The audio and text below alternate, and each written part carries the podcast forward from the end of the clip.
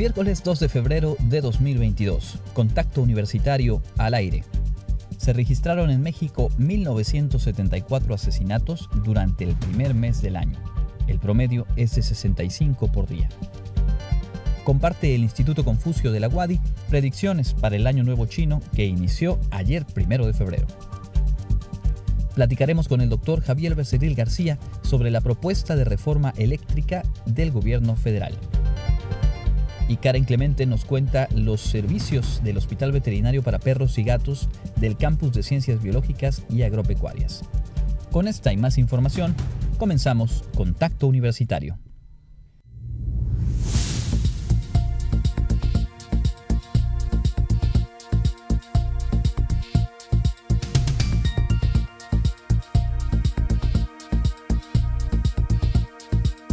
Contacto Universitario nuestro punto de encuentro con la información.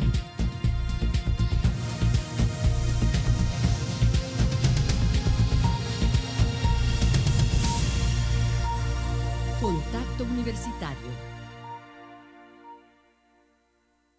Hola, ¿qué tal amigas y amigos de Radio Universidad? Muy buenas tardes, bienvenidas, bienvenidos a este informativo que de lunes a viernes ponemos al aire en punto de las 2 eh, de la tarde para compartirles las noticias, la información más relevante que se ha generado desde la Universidad Autónoma de Yucatán y en nuestro entorno. En el tema de la contingencia sanitaria en nuestro estado, el reporte de ayer marcó 1.173 nuevos contagios, 190 personas hospitalizadas y lamentablemente 11 fallecimientos, datos de ayer martes por la tarde. En el comparativo que nos ayuda a visualizar cómo va y cómo marcha esta tendencia.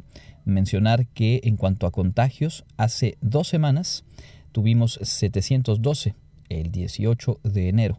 Una semana después, el 25 de enero, la cifra fue de 1.037 casos y ayer, primero de febrero, se reportaron 1.173. En cuanto a hospitalizaciones, también se puede percibir esta tendencia al alza. Hace dos semanas había 110 pacientes, hace una semana 178 y ayer el reporte fue de 190. En cuanto a fallecimientos, también muy lamentablemente continúa al alza. Tuvimos hace un par de semanas eh, cuatro personas fallecidas. Hace una semana, el 25 de enero, se reportaron siete y ayer el reporte fue de 11 fallecimientos. Sin duda, corresponde eh, mantener y redoblar las medidas de eh, prevención de contagios. Y en el otro asunto que es llamativo y que también nos da un parámetro de hacia dónde o cómo marchan las cosas en nuestro país, la cifra que reporta la Comisión Nacional de Seguridad, cifras oficiales, durante el mes de enero en nuestro país fueron asesinadas 65 personas al día, esto en promedio, de acuerdo con el reporte. Durante todo el primer mes murieron de forma violenta 1.974 personas en México. El estado con mayor incidencia fue Guanajuato, con 235 asesinatos. Michoacán se ubica en el segundo sitio con 233. La mayoría, por cierto, cometidos en municipios de Tierra Caliente. La tercera entidad más violenta del país en el arranque de año fue el Estado de México, con 208 asesinatos, y le siguen Jalisco, Zacatecas y Chihuahua, todos ellos con más de 100 asesinatos durante el primer mes, un promedio de más de 3 al día. De ese tamaño y en ese punto se encuentra hoy por hoy la situación de violencia e inseguridad en una parte del territorio nacional. Un tema sin duda pendiente de esta y las administraciones anteriores. Regresaremos con otros temas nacionales un poco más adelante. Por lo pronto, vamos de lleno con la actividad universitaria. El Instituto Confucio de la UADI continúa con las celebraciones por el Año Nuevo chino y ayer por la tarde compartieron algunas de las predicciones para este año que, como hemos comentado, es el año del tigre. Si sabemos la naturaleza y los ciclos en los que transitamos, podremos prepararnos y pensar en las decisiones o acciones que vamos a tomar, señaló Rebeca Martínez Espíndola, filósofa daoísta y de medicina tradicional. Durante la conferencia Predicciones para el Año del Tigre, la también estudiante de chino en el Instituto Confucio de la UNAM precisó que con el Año Nuevo chino la gente suele prepararse física, mental y hasta espiritualmente. Todo en la vida está regido por yin yang, todo o es frío o es caliente, o es arriba o es abajo. Y entonces, si uno logra entender estas dos teorías que son fundamentales, no nada más para la astrología, para la vida cotidiana, no nada más en la medicina, en todo lo aplican. Si uno logra entender esta teoría, pues vamos a tener un mejor control de nuestra propia vida, porque vamos a saber cuándo tomar una decisión y cuándo no. Como parte de las actividades por la celebración del Año Nuevo Chino, que este 2022 corresponde al tigre de agua, explicó que en China este animal representa el poder y la fuerza, por lo que se espera que sea un año explosivo, con mucho movimiento y en el que se espera que triunfen la audacia, la fuerza y el entusiasmo. La especialista indicó que de acuerdo con los estudiosos del horóscopo chino, este año será complicado para quienes nacieron bajo los signos del mono, cerdo, serpiente y gallo. Para Contacto Universitario, Karen Clemente. Retomando el tema de salud, ha habido diferentes informaciones eh, ya muy claras y contundentes sobre el tipo de cubrebocas que sí nos brinda protección durante esta cuarta ola. Para tener más detalles sobre el tema, Clarisa Carrillo nos preparó la siguiente nota. La creciente ola de contagios por la variante Omicron, la cual una persona infectada puede transmitirle el virus hasta a 16 personas más, el especialista de la salud, Rodrigo Ramírez Victoria, quien es secretario técnico del Consejo Estatal de Prevención de Accidentes de Yucatán, señaló que es muy importante usar cubrebocas de mayor protección, como los N95 o KN95. Detalló que este tipo de mascarillas tienen un ajuste más preciso en la nariz, además de que tienen un mejor filtrado ya que cuentan con cinco o cuatro capas de protección. ¿Cuál es la recomendación? Hay diferentes eh, fuentes, eh, como la OMS, por ejemplo, que bueno, pues nos sugiere el uso de cubrebocas tipo N95, KN95, em, los cuales pueden filtrar hasta el 95% de todas las partículas del aire cuando se usan de manera correcta. Eso va a permitir estas mascarillas permiten eh, el ajuste eh, a, la nariz, a la cara de manera correcta y son las que debemos usar. Eh, si bien también podemos utilizar otro tipo de cubrebocas como son los de tricapa, estos cubrebocas también se recomienda que se utilicen hasta dobles, ¿sí? que se utilicen dos cubrebocas tricapa para bueno, pues evitar el contagio por el COVID-19. Destacó que los cubrebocas hechos de tela tienen un índice de protección muy bajo, por lo que no se recomienda su uso sobre todo el reuso de los mismos, eh, es importante que en el caso de los de tela que hay que lavarlos y si en dado caso quisieran utilizar alguno de tela, bueno, pues hay que, eh, se recomienda utilizar uno de tricapa en la parte de abajo para, bueno, pues tener una correcta protección. Recordemos que no es únicamente seguir la normativa de entrar a algún lugar con el uso del cubrebocas para evitar eh, que nos llamen la atención o no poder ingresar a algún lugar em, público que, evitemos más bien únicamente solo portarlo para evitar esto, sino evitar contagiarlos, que esa es la, la, finalidad del uso del, correcto del cubrebocas. ¿sí? Hay que cambiar el cubrebocas, el cubrebocas desechable hay que cambiarlo, evitar estarlo, estarlo reusando. Si bien el N95 y el KN95 los podemos utilizar hasta durante 40 horas, por último, hizo un llamado a utilizar de manera correcta el cubrebocas, asegurándose de que cubra la nariz, boca y mentón. Si se utiliza doble cubrebocas, revisar que el segundo empuje los bordes del primero para evitar dejar huecos. Cerciorarse de ver y respirar sin problemas. Procurar que no tenga varilla nasal para mejor ajuste y no utilizar uno con válvulas de ventilación y otras aberturas. Para Contacto Universitario, Clarisa Carrillo. En otros temas, el deporte y la promoción de hábitos saludables serán tema de un nuevo proyecto que eh, pondrá en marcha el área deportiva de nuestra universidad. El Programa Institucional de Cultura Física y Deportes de la Universidad Autónoma de Yucatán presentó la Feria Deportiva Universitaria Jaguares en Acción, la cual tiene como principal objetivo fomentar la identidad jaguar en la comunidad universitaria, brindando espacios de activación física y sana convivencia. Durante la presentación, el responsable del PICFIDE, Javier Herrera Ausín, informó que el evento se llevará a cabo el próximo 26 de marzo y está dirigido principalmente a los estudiantes de nuevo ingreso y de los primeros años de carrera. Esta estrategia tiene el objetivo de crear un espacio de integración para el alumnado universitario y con ello desarrollar la identidad jaguar a través de actividades recreativas y de sana convivencia. Es una actividad que va dirigida principalmente a estudiantes de nuevo ingreso o de los, de los primeros semestres de, de las carreras. Muchos de esos estudiantes ni siquiera se conocen precisamente por el tema de la pandemia y es muy importante que, bueno, que se, que se vean, que se conozcan, que, que, que convivan, pero más aún eh, en este espacio donde podamos eh, fortalecer y, como nos ha dado la indicación el rector, de que empecemos a educar a, a nuestra comunidad a que la importancia de, de hacer ejercicio físico, de cambiar nuestros hábitos de vida saludable, Agregó que se incluirán temas relacionados con la salud, como lo son nutrición, psicología, fisioterapia, entre otros. Asimismo, apuntó que la Feria Deportiva Universitaria se hará aproximadamente cada dos meses en los distintos campus de la UADI. En el mes de marzo estaríamos iniciando la primera actividad, el 26 de marzo, para todos los estudiantes del campus de ciencias sociales y posteriormente cada dos meses estaríamos realizando para los, los respectivos campus para no tener tanta gente acumulada en, el, en, en, la actividad. Estamos seguros que vamos a tener mucho éxito en esta actividad, actividad que va a estar coordinando el, el licenciado Irving Contreras, este, esta estrategia que bueno, estamos innovando en este centenario de la, de la universidad.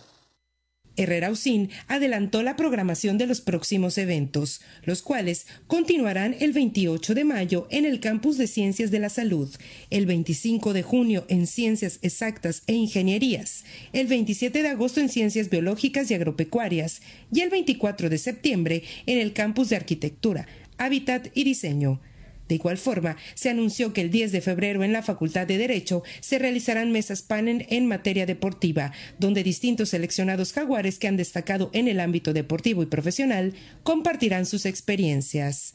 Para Contacto Universitario, Clarisa Carrillo. El Centro de Investigaciones Regionales y las facultades del Campus de Ciencias de la Salud invitan a registrarse y participar en una jornada virtual que abordará temas de salud pública. La nota es de Karen Clemente con el fin de divulgar información actualizada sobre temas relevantes que impactan la salud pública y así prevenir, los días 10 y 11 de marzo se llevará a cabo la Jornada Virtual de Salud Pública organizada por el Centro de Investigaciones Regionales Dr. Hideyo Noguchi de la UADI.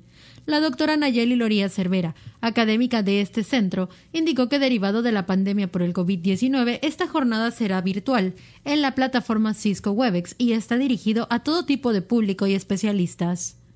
Esta jornada es organizada por el Centro de Investigaciones Regionales y de Yonoguchi a través del Grupo de Investigación en Salud Pública. Es un grupo de investigación multidisciplinario de campus, del Campus de Ciencias de la Salud, que está conformado por profesores de varios laboratorios del, del CIR Detalló que durante el primer día habrá ponencias sobre los conceptos básicos de salud, prevención de enfermedades que afectan a la población yucateca, uso racional de medicamentos, además sobre diabetes y un taller de cómo mejorar las conductas relacionadas con la salud.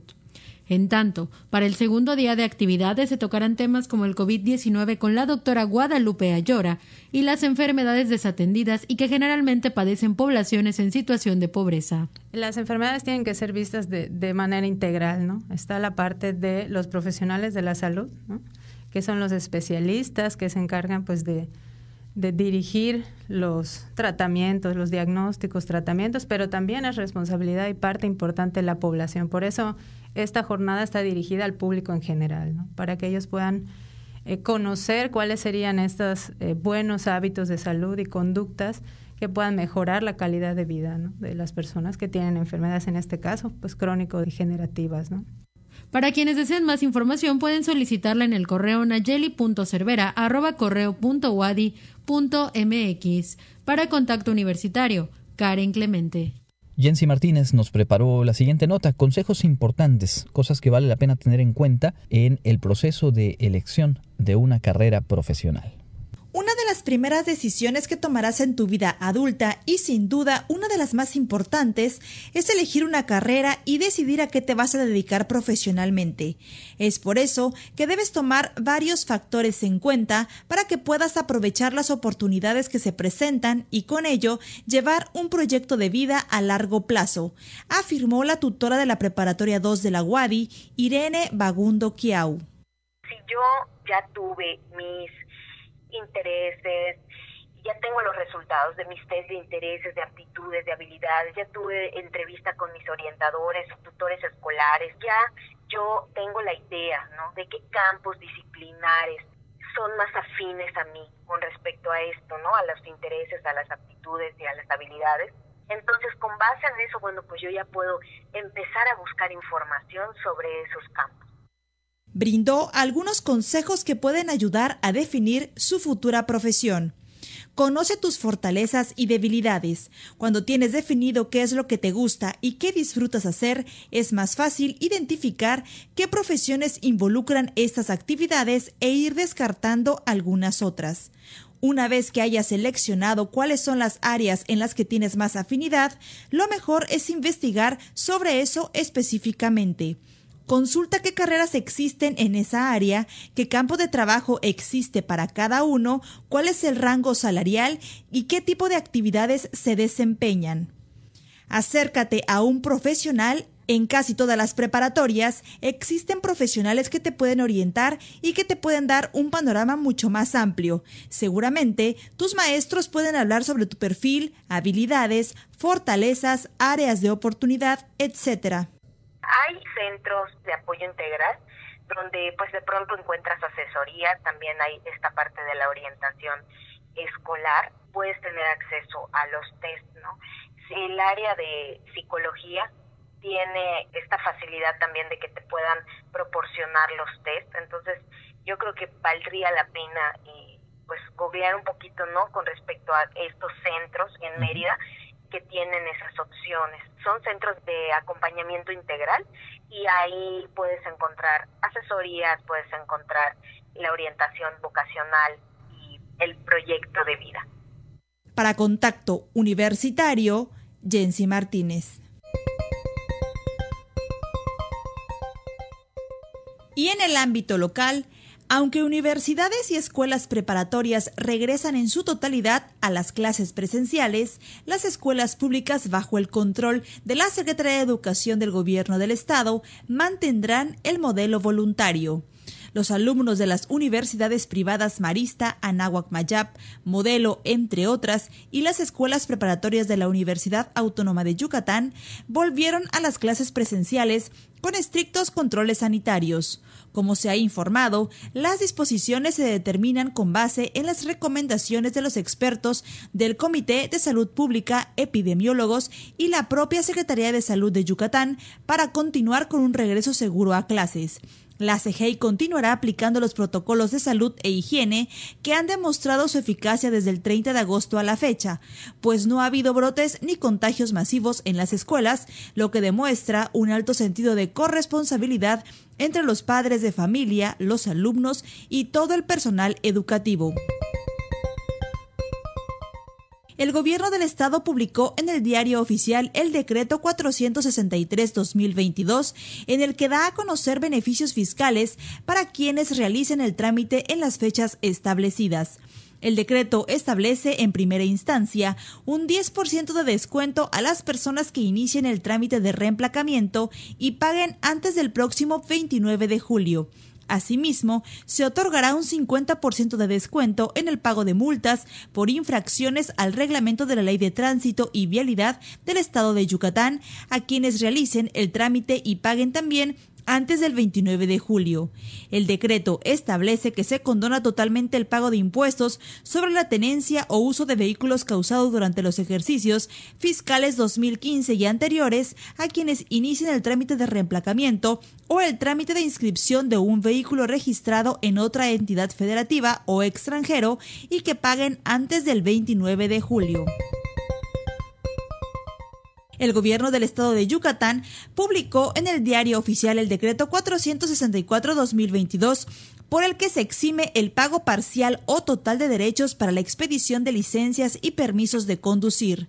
El beneficio del 100% de descuento va dirigido a personas desempleadas que requieren de una licencia o permiso de conducir para laborar amas de casa que no reciben remuneración económica fija y que carezcan de fuentes de ingreso, estudiantes que cuenten con una beca de institución oficial. El descuento del 50% en las licencias de conducir en Yucatán se otorga a trabajadores asalariados o no, jubilados y pensionados que no reciban más de cuatro veces y medio el salario mínimo vigente. Para mayor información puedes comunicarte al número 9994 000480 El decreto entró en vigor el día de ayer, primero de febrero, y estará vigente hasta el 31 de diciembre de este mismo año. Con nuevas iniciativas sobre la defensa de los animales, reformas al Código Penal para que se persigan de oficio los delitos contra la imagen personal en el tema de la violencia contra la mujer y la aprobación de la forma en que se realizará la glosa del tercer informe del gobernador Mauricio Viladosal, a partir del martes 8 próximo, se inició el segundo periodo ordinario del primer año de la legislatura del Estado, que concluirá el 31 de mayo. Vida Gómez Herrera, diputada de Movimiento Ciudadano, presentó una iniciativa con proyecto de decreto para modificar el artículo 243 bis del Código Penal del Estado, con el fin de que en Yucatán los delitos contra la imagen personal se persigan de oficio para que las investigaciones inicien sin que las víctimas tengan que empezar un proceso. El único asunto que se aprobó en la sesión fue el referente a la glosa del informe de gobierno y fue por mayoría con el voto en contra de los legisladores de Morena. La glosa se hará en cuatro sesiones ordinarias del Pleno, en dos comparecerán funcionarios estatales y en las otras dos sesiones se presentarán los resultados del análisis y evaluación del informe de gobierno, dividido en los siguientes temas gobierno, seguridad y Estado de Derecho, desarrollo humano, desarrollo económico y territorial y desarrollo social y rural, donde cada funcionario tendrá hasta 20 minutos de presentación. Para contacto universitario, Jensi Martínez. Sigue en contacto. Búscanos en Spotify y otras plataformas de podcast como Contacto Universitario Wadi.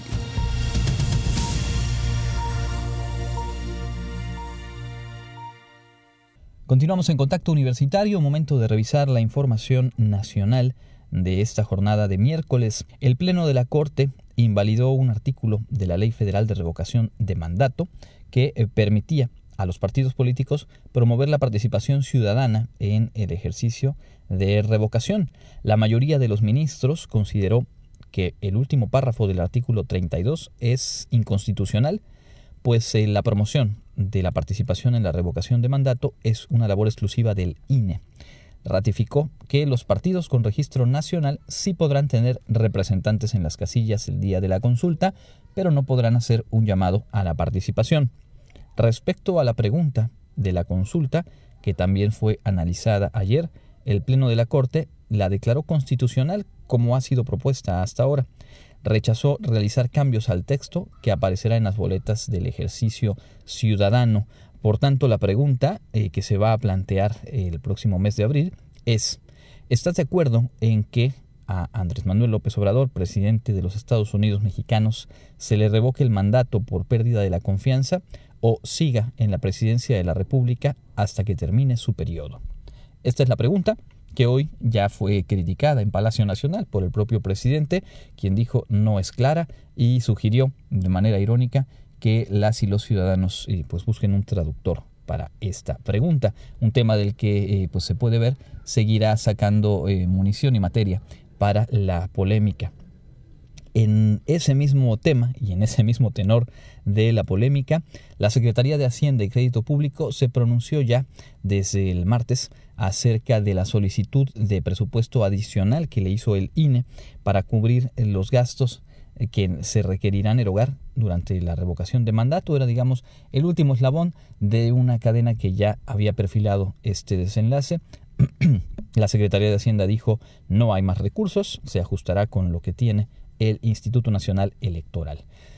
Después de ello, desde Morena, Mario Delgado, a través de un comunicado, Mario Delgado, presidente nacional de Morena, pues afirmó que la propuesta de austeridad es posible en México y llamó a que el INE deje, dijo, los pretextos de pesos y centavos.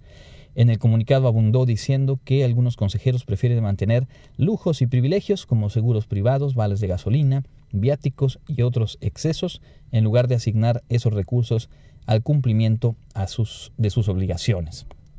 Esto en voz del presidente de Morena. Después de ello, el consejero presidente del INE, Lorenzo Córdoba, en un acto realizado con el secretario de Gobernación, Adán Augusto López, en el cual se instalaron eh, las acciones de seguridad que se van a llevar a cabo para proteger tanto este proceso de consulta, de revocación, como las elecciones en varios estados de la República que tendrán lugar este mismo año. Ahí, estando presente el secretario de Gobernación, Lorenzo Córdoba mm, dijo que se ajustarán las dimensiones del proceso según la disponibilidad presupuestaria. Expuso también que desde el INE saben colaborar con otras instituciones independientemente de la orientación política o ideológica, en tanto que el secretario de Gobernación respondió reconociendo el desempeño del órgano electoral. Al parecer, el tema que será eh, pues ajustado como ya se había también venido perfilando, será el número de casillas que se instalen. Al parecer se instalarán el 30% de las casillas que eh, requiere una elección federal, es decir, entre 50 y 60 mil eh, casillas, aunque ya en las labores al interior del INE, el representante de Morena ha señalado pues que esto no eh, se apega a la propia ley de revocación de mandato y al parecer seguirán también desde, desde ese frente estirando la liga y presionando para que se instale el mayor número de casillas eh, posibles. Lo cierto es que la consulta va, ya existe la pregunta, ya fue aprobada y también eh, pues la Corte definió que los partidos no podrán promoverla, cosa que habrá que ver hasta qué punto se vigila y se cumple. En otro tema que se abordó hoy en la conferencia matutina, el presidente eh, señaló que ante los conflictos recientes por la explotación del litio en México, eh, la creación de una empresa de Estado para explotar este recurso será llevada a cabo por el gobierno. Es decir, el gobierno tendrá una empresa estratégica para explotar este mineral. Dijo que ni Rusia, ni China, ni Estados Unidos eh, pues tendrán derecho a afectar la soberanía del país y que México no será territorio de conflicto entre potencias. Y por cierto, sobre este tema del litio, lo que engloba la propuesta de reforma eléctrica, vamos a presentarles en unos minutos la plática que realizamos con el doctor Javier Becerril García, profesor de la Facultad de Economía, así que le invito en nuestra segunda mitad a no perder detalle. También el presidente hoy se refirió a la estrategia con la que su gobierno ha enfrentado la pandemia de COVID-19 Defendió esta estrategia, aseguró que fue efectiva y ayudó a salvar muchas vidas. Recordó que se dio prioridad a los grupos más vulnerables en la vacunación y que se buscó atender a todos de manera gratuita. Sobre la responsabilidad, dijo que en todos los casos el presidente tiene responsabilidad. Puede ser que no sea culpable, pero soy responsable, dijo, y consideró que la estrategia que se llevó a cabo para enfrentar el grave problema fue acertada y salvó muchas vidas. Por último, en el ámbito económico, el presidente negó que México se encuentre en recesión y anticipó el pronóstico de que habrá un crecimiento del 5% tanto en este 2022 como en los próximos dos años, el 2023 y 2024. Remató diciendo, tengo información y además soy optimista, quiero que nos vaya bien. Y por último, en este asunto económico, se presentaron los resultados anuales del Banco Santander, esto en Madrid, España, y ahí se confirmó que están evaluando la posibilidad de eh, comprar Citibanamex aquí en nuestro país. El grupo Santander reportó que el último año incrementaron sus beneficios en el mercado mexicano en un 8%. Una de las altas directivas de este banco, Ana Patricia Botín, dijo, México es uno de los mercados eh, clave el proceso de venta de Banamex comenzará en los próximos meses y nosotros seremos parte del proceso que tenga lugar. Estamos generando mucho capital en México y queremos generar más capital y es uno de nuestros objetivos. Añadió que se ha generado un gran margen de beneficio en México y ha aumentado la cuota de mercado de este banco, Santander. Hemos construido desde la nada un negocio de automóviles que ya representa el 10% del mercado y tengo que ser muy claro. No necesitamos comprar para generar negocio en México. Levanta pues la mano ya de manera formal Banco Santander, un proceso de venta de Banamex que todavía le falta mucho por eh, caminar, pero en donde ya se tendrán que ir definiendo las posturas y las posiciones. Y creo que también cabe tomar nota de esto que se dice en el reporte anual de Santander, uno de los bancos de inversión extranjera que operan en nuestro país y que dice que en el último año tuvieron un crecimiento de 8% en cuanto a rendimiento y ganancias. Por lo tanto, parece ser que es atractivo tener esta participación en el, sistema bancario mexicano desde el extranjero. Cerramos este bloque de información nacional. Haremos una pausa, como siempre, escuchando la actualización sobre el clima.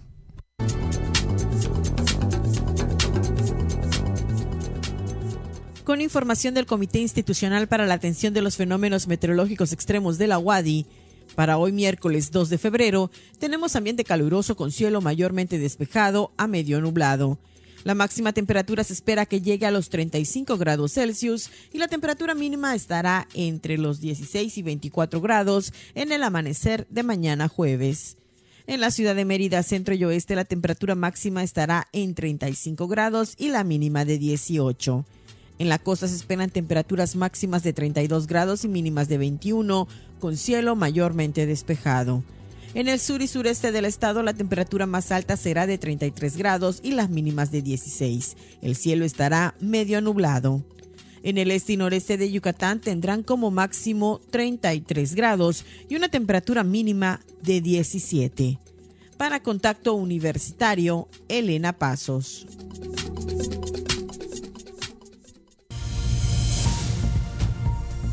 Contacto Universitario, nuestro servicio informativo en radio.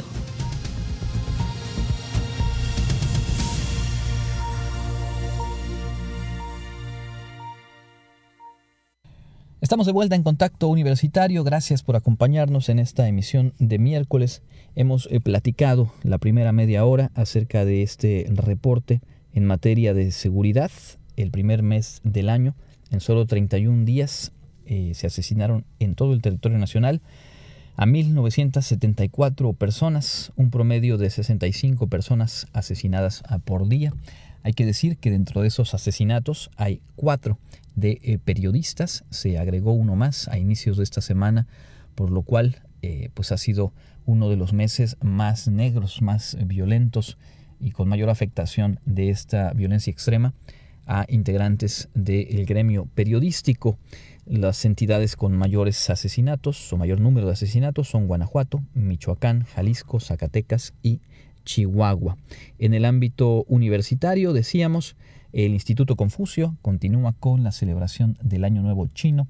Les hacemos de vuelta la invitación. Mañana jueves estaremos platicando justo con eh, gente del propio instituto para conocer más detalles acerca del significado de este Año Nuevo Chino que por cierto es el año del tigre.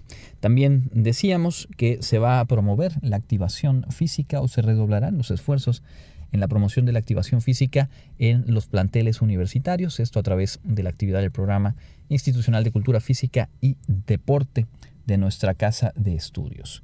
Un poco más adelante tendremos la información internacional y por supuesto también estaremos eh, dando cuenta de los servicios que brinda el Hospital Veterinario de Perros y Gatos del Campus de Ciencias Biológicas y Agropecuarias. Antes de ello tendremos nuestra entrevista, pero también antes, permítame hacer un paréntesis muy importante porque hoy, 2 de febrero, es el cumpleaños de mi hija Emilia. Está celebrando sus primeros tres años de vida y por supuesto es motivo de alegría para muchas y muchos, encabezados por eh, su mamá, su hermano Andrés y un servidor. Así que desde aquí, un abrazo a Emilia, celebrando tres años Ahora sí, avanzamos a nuestra sección de entrevista, como habíamos anticipado. El tema es la reforma eléctrica propuesta por el gobierno de la República y su impacto, el posible impacto que tendría en la economía de nuestro país.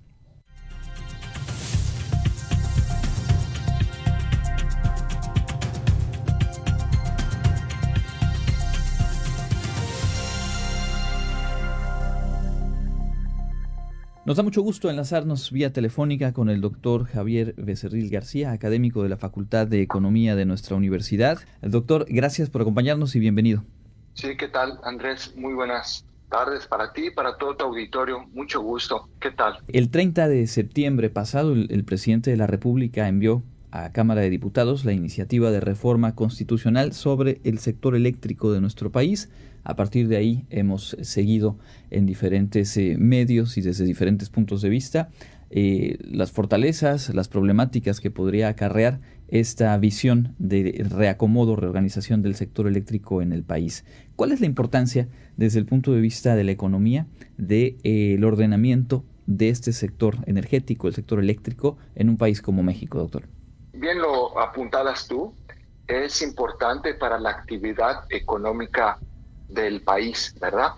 Lo que dice en la Constitución, en el artículo número 25, es tratar de evitar eh, generar monopolios, es decir, que una sola empresa sea la que regula, rige, pone el precio, eh, da la oferta, cubre la demanda, es decir, que sea una sola empresa la que controla el mercado de bienes y servicios. En este caso, pues la Comisión Federal de Electricidad se abrió a la competencia, a la competencia internacional y eso, eso es muy sano, muy sano para todos los usuarios. Yo te puedo poner muchos ejemplos, eh, recordar un poquito de historia para remontarnos un poco a la historia de lo que ha pasado en la economía mexicana.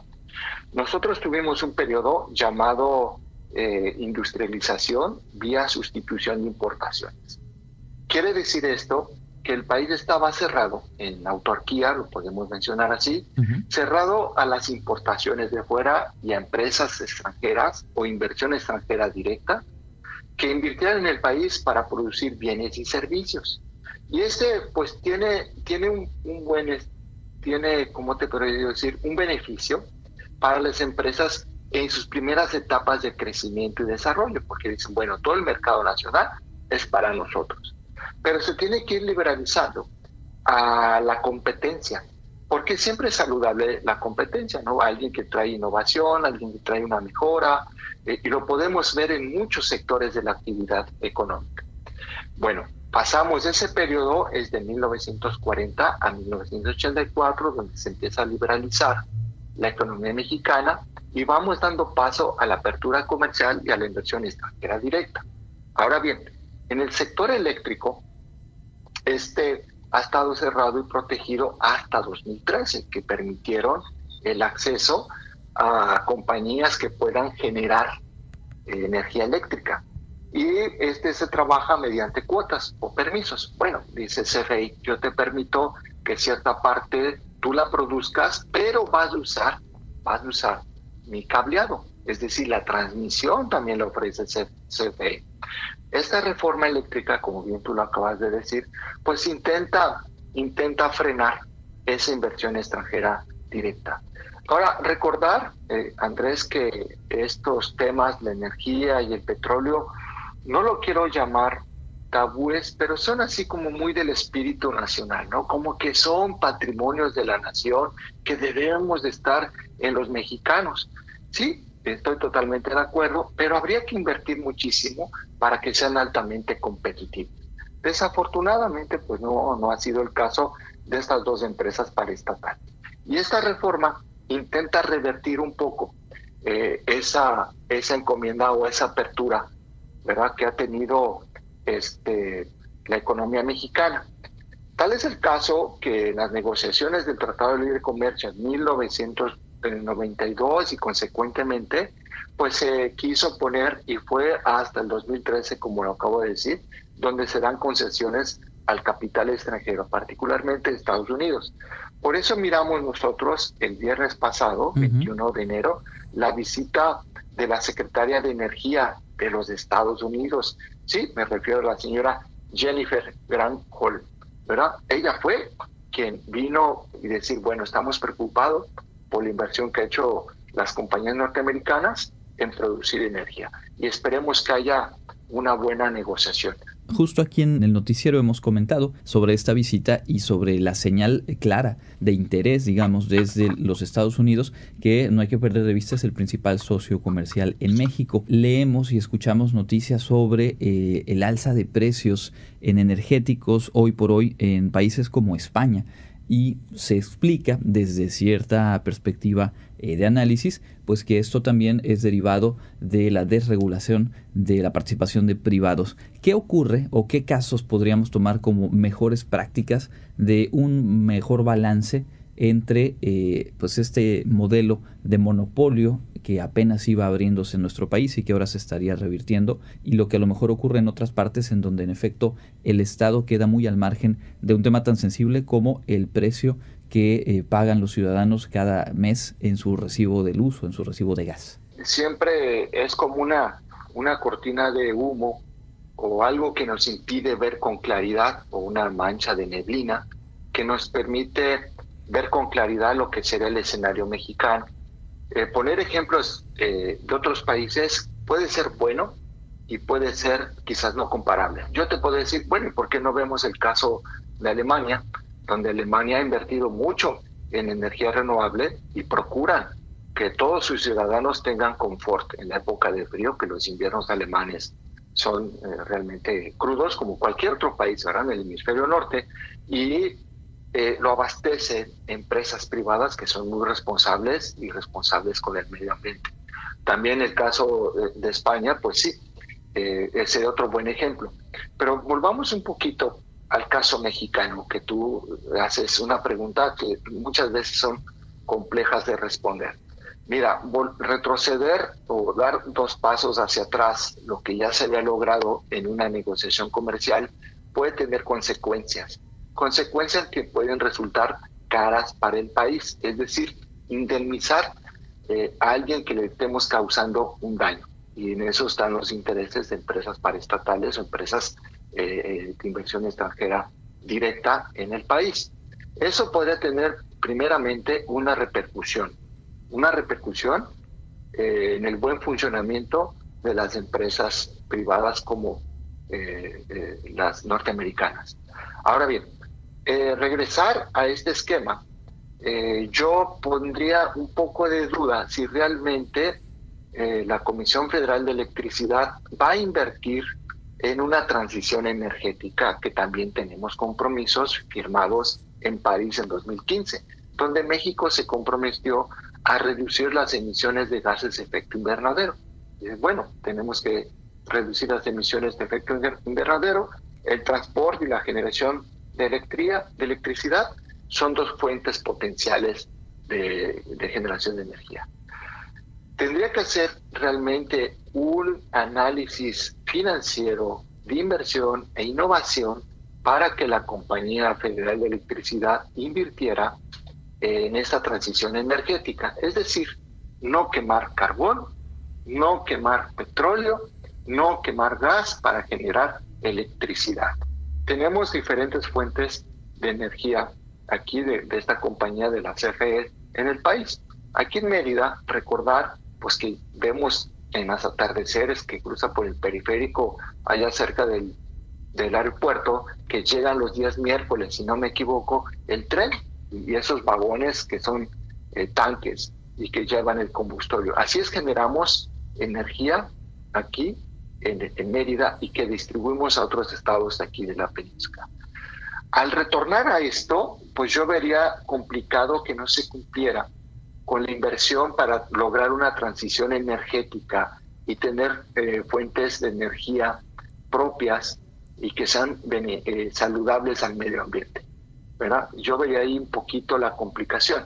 España, como el ejemplo que tú pones, desafortunadamente, pues este país no tiene petróleo y depende de fuentes de energía eh, importaciones. Lo acabamos de ver ahorita esta compañía española Red Sol causó un daño ambiental en, el Perú impresionante, ¿verdad? Entonces, eh, pues sí, siempre manejar esas fuentes de energía de origen fósil, pues ya es como el old fashion. Y creo que México, más que repensar de hacer un monopolio eh, eh, la paraestatal, deberíamos de repensar y tomarlo en serio en hacer inversión en energías limpias o renovables creo que hacia allá debería de ir. Sin lugar a dudas, con estas inversiones, pues aseguramos eh, más el abasto en los hogares mexicanos y ahora sabemos que poner unos paneles solares, unos molinos de viento, poner unas fuentes hidroeléctricas que con la fuerza de la caída del agua, pues estamos generando electricidad. Y aparte estamos eh, promoviendo en los hogares que usen paneles solares, que hagan una transición energética, que, que cambien el tipo de alumbrado, tratar de promover en eso lo que sí te puedo asegurar que lo vamos a ver reflejado en el bolsillo de nosotros. Por supuesto. Ahora, eh, para completar, digamos, este, esta mirada sobre la propuesta de reforma al sector eléctrico, también está como un tema eh, muy relevante la búsqueda del control eh, nacional sobre un mineral eh, tan importante, tan codiciado como el litio y del que se dice México podría tener eh, reservas bastante amplias. ¿Cuál es su medida sobre, cuál es su mirada, perdón, sobre esta, esta temática y esta intención expresada en la propuesta de reforma? Sí, mira, recordar que el artículo 27 constitucional antes de la reforma lo dice claramente, que todo, todo yacimiento natural que esté bajo la tierra, sobre la superficie, creo que son tres metros, pertenece a la nación.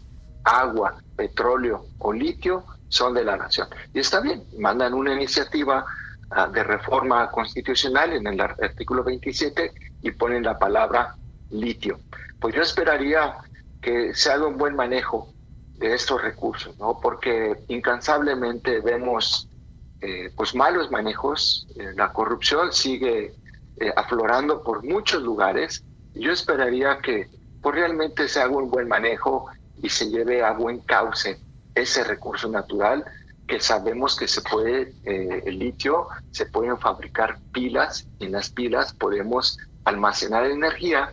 Ya ahorita Estados Unidos y varios países europeos han dicho que para el 2030 o 2050 según la nación que se trate, no va a haber vehículos de combustión interna, es decir, que quemen gasolina, petróleo, todos van a ser eléctricos u otra fuente alternativa de energía, pero ya lo vamos a quemar.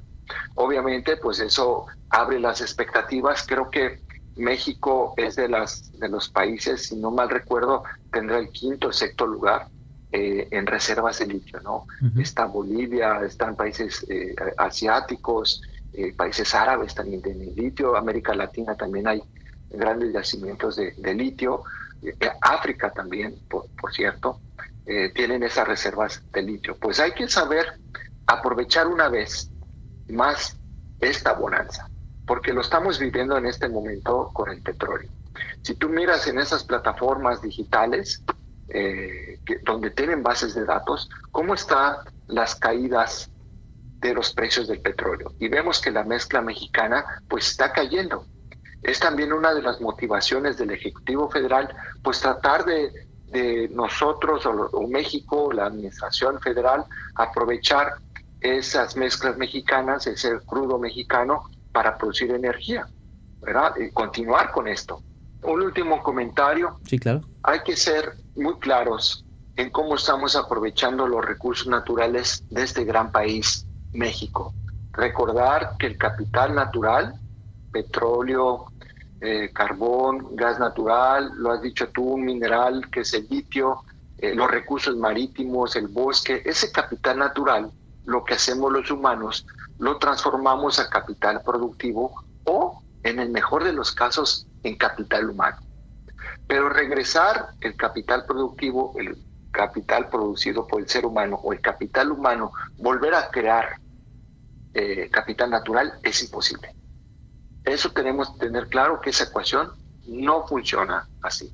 Entonces, repito, aprovechar al máximo esos recursos naturales pocos y que se van agotando en generar mejor capital humano. Es decir, tratar de educar al mayor número de población en el país. Sería mi mensaje.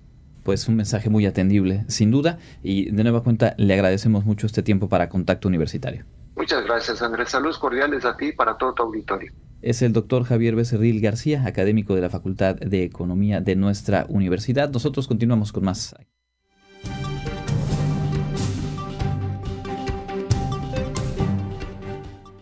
En información internacional, en Ginebra, Suiza, la subvariante BA2 de Omicron, que según algunos estudios podría ser más contagiosa que la original, ha sido detectada en 57 países, entre ellos México, y este mismo miércoles en Argentina, informó la Organización Mundial de la Salud.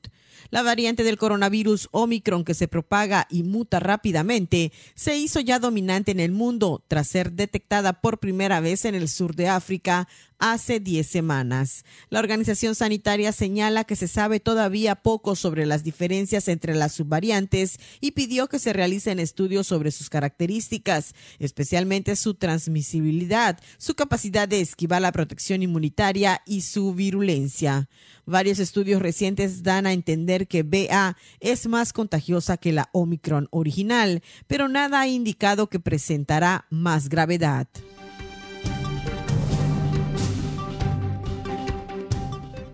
Pfizer y su socio BioNTech dijeron que comenzaron a presentar un pedido formal al regulador sanitario de Estados Unidos el uso de emergencia de su vacuna contra COVID para niños entre seis meses y cinco años. De aprobarse, esta sería la primera vacuna contra el coronavirus para niños de esa edad. Poco después de darse a conocer el anuncio, la FDA convocó para el 15 de febrero la reunión de su comité asesor para revisar los datos aportados por Pfizer para la vacuna de niños de seis meses a cinco años. En octubre, la FDA autorizó la vacuna de estas farmacéuticas para niños de entre 5 y 11 años y recientemente dio luz verde a una dosis de refuerzo para los menores de entre 12 y 15 años. Los niños que llegan a enfermarse de COVID-19 por lo general tienen síntomas leves, pero los casos graves entre ese grupo social han ido aumentando a medida que se propaga más la variante Omicron. En Dinamarca, la enorme capa de hielo de Groenlandia perdió 4.7 billones de toneladas en 20 años, lo que por sí solo contribuyó a un aumento de 1.2 centímetros en el nivel de los océanos, según estudios daneses publicados esta semana. Esta masa de hielo derretido se concentra en especial en las costas del territorio autónomo danés, según el estudio basado en observaciones satelitales del programa GRACE. El Polar Portal que agrupa a los institutos daneses del Ártico, precisó que el sobrecalentamiento global es esencialmente alarmante en el Ártico, donde en las últimas décadas se ha producido a un ritmo de tres o cuatro veces superior al del resto del planeta, según los últimos estudios científicos. Para Contacto Universitario, Elena Pasos.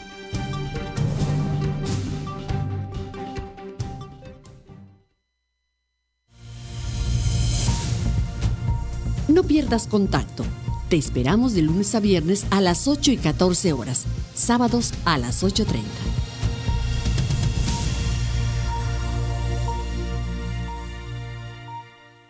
Continuamos en contacto universitario como cada miércoles. Hoy queremos acercarle información útil acerca de espacios dentro de nuestra universidad que brindan atención a todo público. Hemos hablado ya de diferentes alternativas en cuidado de la salud, en el trabajo, en la vinculación con empresas, en la asesoría legal y hoy Karen Clemente nos propone conocer un servicio que brinda la Facultad de Medicina Veterinaria y Zootecnia para nuestras mascotas.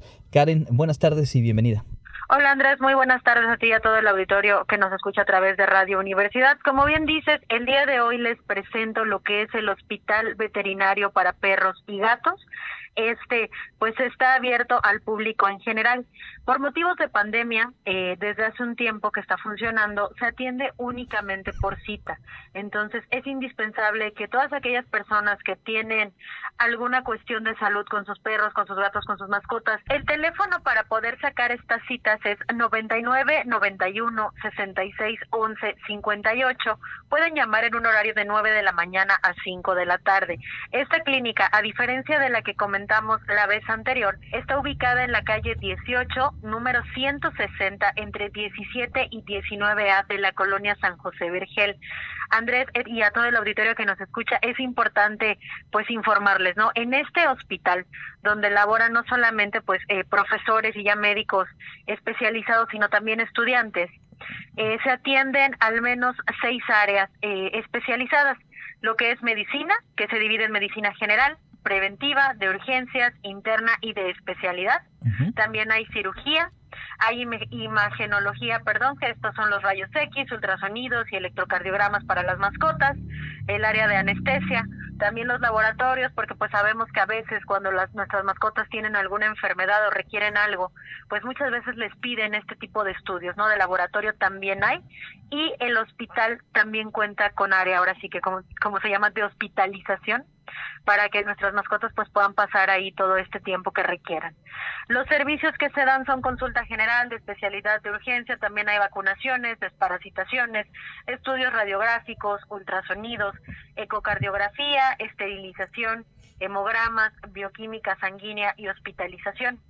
Algo importante es que esta clínica, este hospital, maneja precios accesibles justamente para todas aquellas personas que pues por cuestiones económicas a veces no pueden llevar a sus mascotas a otro tipo de lugares, ¿no? Aquí se les da la atención especializada, la atención integral, atención de calidad a bajos costos. Estos van desde los 100, 150 hasta los 650 pesos. Esto depende pues también del servicio, ¿no? La consulta está entre 250 y 280, la consulta de especialidad 450, la hospitalización para quien así lo requiera es de 300 pesos por día y la vacunación va desde los 150 hasta los 350 pesos. Esto ya sabemos, depende de la vacuna que se le tenga que aplicar a nuestra mascota, pues dependiendo del tiempo que tenga, ¿no? Estos son eh, algunos datos de este de este hospital veterinario para perros y gatos, Andrés, que como te digo se encuentra en la colonia San José Vergel.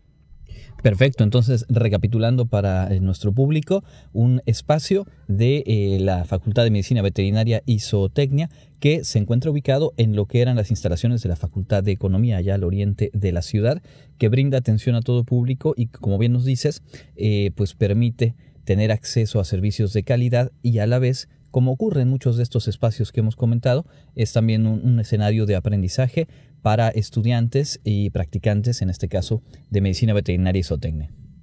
Exacto, Andrés. Les repito el teléfono al auditorio porque por cuestiones de pandemia sabemos que en todos lados se han modificado, se ha modificado la atención, ¿no? Antes pues podías llegar, revisar a tu mascota y todo esto, pero ahora para evitar contagios se dan citas.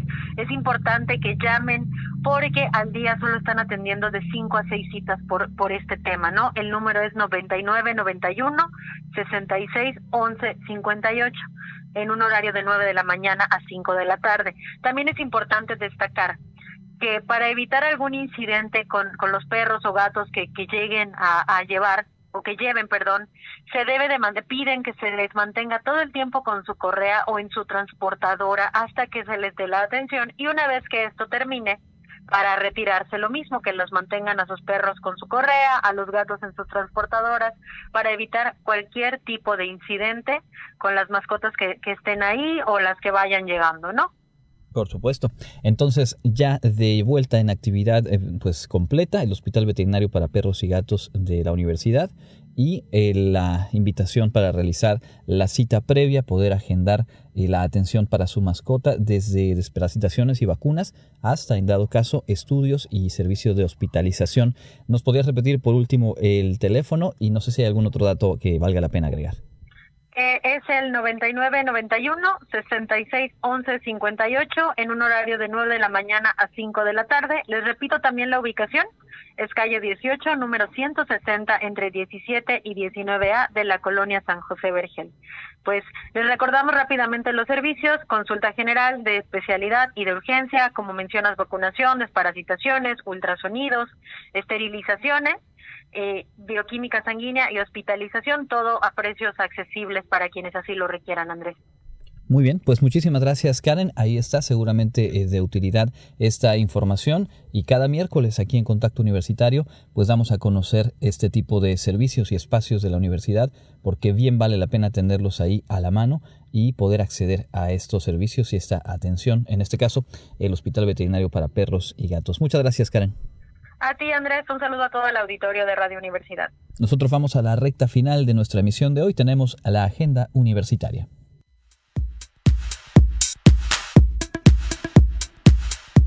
Amigos, estamos listos para presentarles la agenda universitaria. Comenzamos. En la Clínica de Atención y Diagnóstico Médico de la Facultad de Medicina de nuestra universidad, atendemos a la comunidad universitaria y público en general. Entre nuestros servicios se encuentra la consulta de medicina familiar, consulta de nutrición, ultrasonido y electrocardiograma.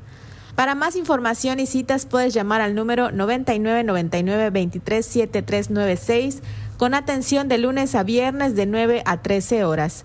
Nuestros consultorios se encuentran en la avenida Itzaes entre 59 y 59A frente a la Facultad de Medicina de la UADI.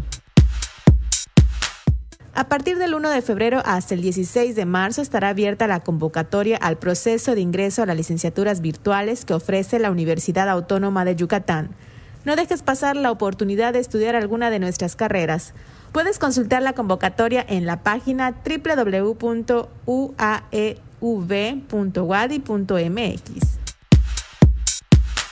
El Cuerpo Académico Desarrollo Económico y Sustentabilidad de la Facultad de Economía tiene el honor de invitar al seminario permanente Cambio Económico, Desarrollo y Sustentabilidad.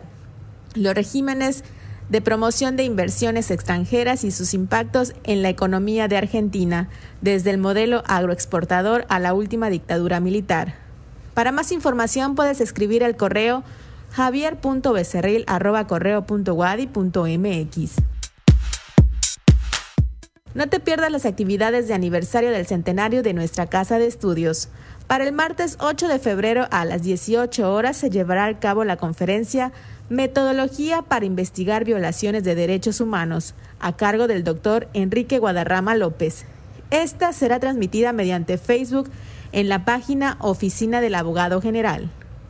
Esto ha sido lo más relevante de la agenda universitaria. Mi nombre es Fabiola Herrera Contreras, Comunicación Digital, Audiovisual e Identidad. Muchas gracias a Fabiola y a todo el equipo que conforma la producción de este informativo. Llegamos al final de la emisión de hoy, agradeciendo por supuesto la oportunidad de acompañarle, la invitación por supuesto a buscarnos en las plataformas de podcast nos pueden encontrar como Contacto Universitario Wadi en Spotify, Apple Podcast, Google Podcast y algunas otras. Y con mucho gusto también por ahí pueden ustedes recuperar el contenido de cada una de nuestras emisiones, las entrevistas y bueno, no solo eso, sino compartirlas, descargarlas. Así que nos dará mucho gusto también establecer comunicación con ustedes por esa vía. Por lo pronto, me despido. Mi nombre es Andrés Tinoco. Un placer haberles acompañado y les invito a quedarse con el contenido de Radio Universidad. Hasta la próxima. Contacto Universitario. Nuestro punto de encuentro con la información.